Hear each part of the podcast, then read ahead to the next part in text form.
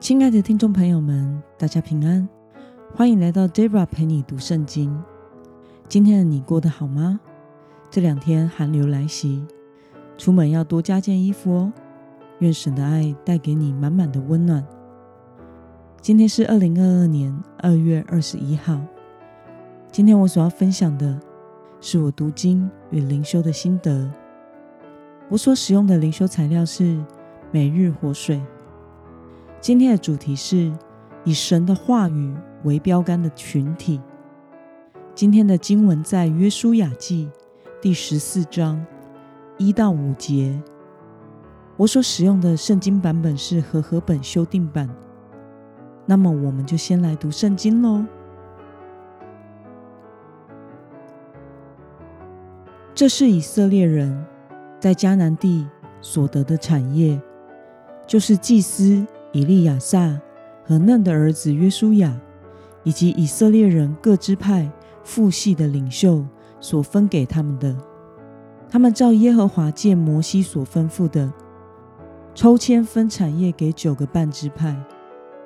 摩西在约旦河东已经分了产业给另外两个半支派，但是他在他们中间没有分产业给利未人。因约瑟的子孙成了两个支派，就是马拿西和以法莲。虽然他们没有分地给利未人，却给利未人城镇居住，以及城镇的郊外供他们牧养牲畜、安置财物。耶和华怎样吩咐摩西，以色列人就照样做，把地分了。让我们来观察今天的经文内容。神借摩西吩咐以色列人要用什么方法分配产业呢？我们从经文中的一到二节可以看到，神使分配产业的工作由大祭司以利亚撒，也就是亚伦的儿子，以及约书亚，还有各支派父系的领袖共同来进行。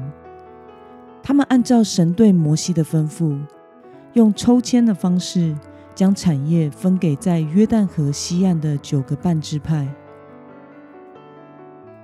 那么利未人虽然没有分得产业，但是从各支派中得到了什么呢？我们从经文中的三到四节可以看到，虽然上帝没有分地给利未人，但是却在各支派中给利未人城镇居住，以及提供城镇的郊外地区。给他们牧养牲畜以及安置财产。让我们来思考与默想：按着神所吩咐的方式及原则分配土地的理由是什么呢？我想，按着神所吩咐的方式及原则分配土地，是因为以色列人是属上帝的子民，分配产业的事。神没有让约书亚单独去分配，而是要大家一起参与分配土地的事情。因为以色列人十二个支派是完整的属神的群体，而产业分配的方式是按照神所吩咐的，以抽签的方式来完成的。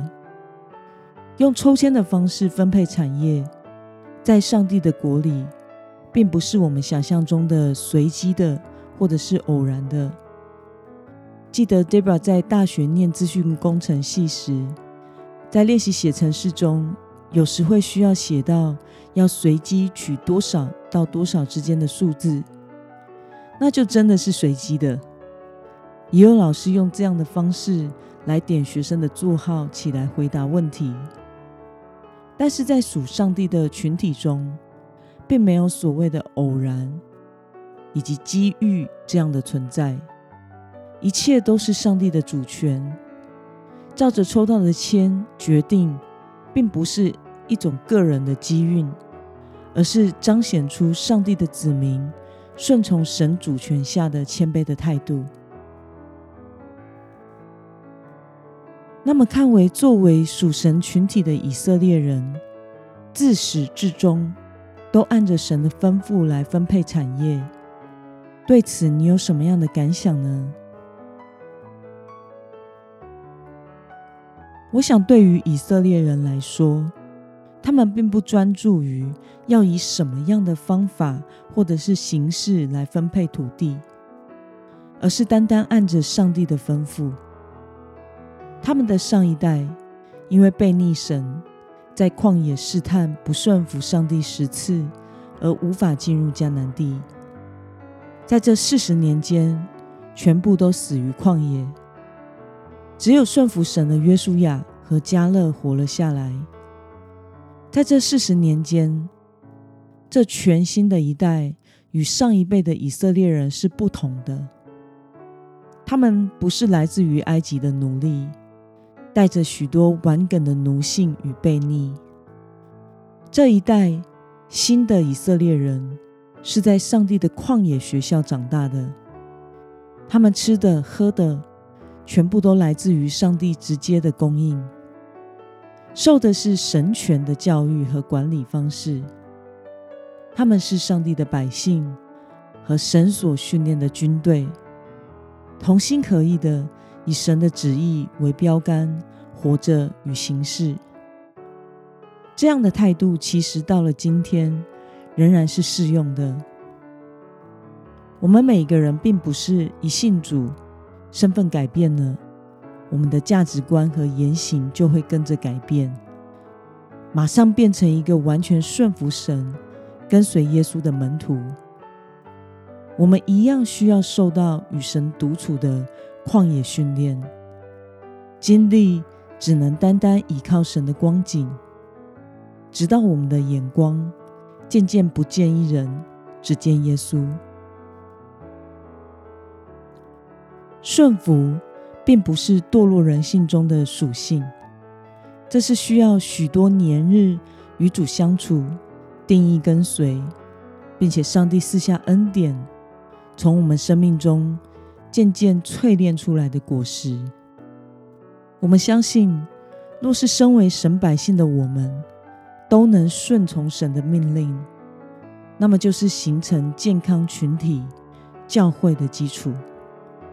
愿我们都能定义的跟随顺服神，让神在我们当中建造以神旨意为标杆的信仰群体。那么今天的经文可以带给我们什么样的决心与应用呢？让我们试着思考看看，在我们生命中顺服神的成分有多少？在哪些事上，我们因为按着上帝的想法和方式去做而产生蒙福的结果呢？又有什么事情是你按着自己的想法和方式，没有按照神的标准和心意去做的呢？为了能在你所属的群体中与其他肢体一同以神的旨意为标杆而活着，今天的你。要对神做出什么样的回应呢？让我们一同来祷告。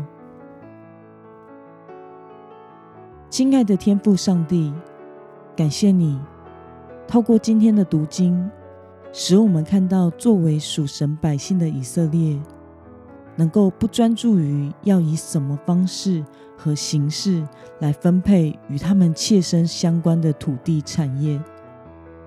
而是完全按着你的吩咐来做这些分配，同心合意的以你的旨意为做事的标杆。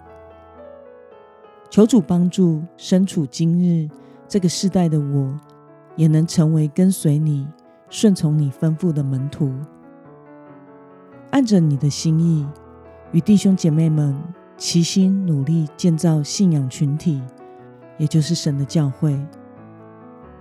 求主祝福我所处的教会，能在你的带领下，成为属神的健康群体。奉耶稣基督得胜的名祷告，阿门。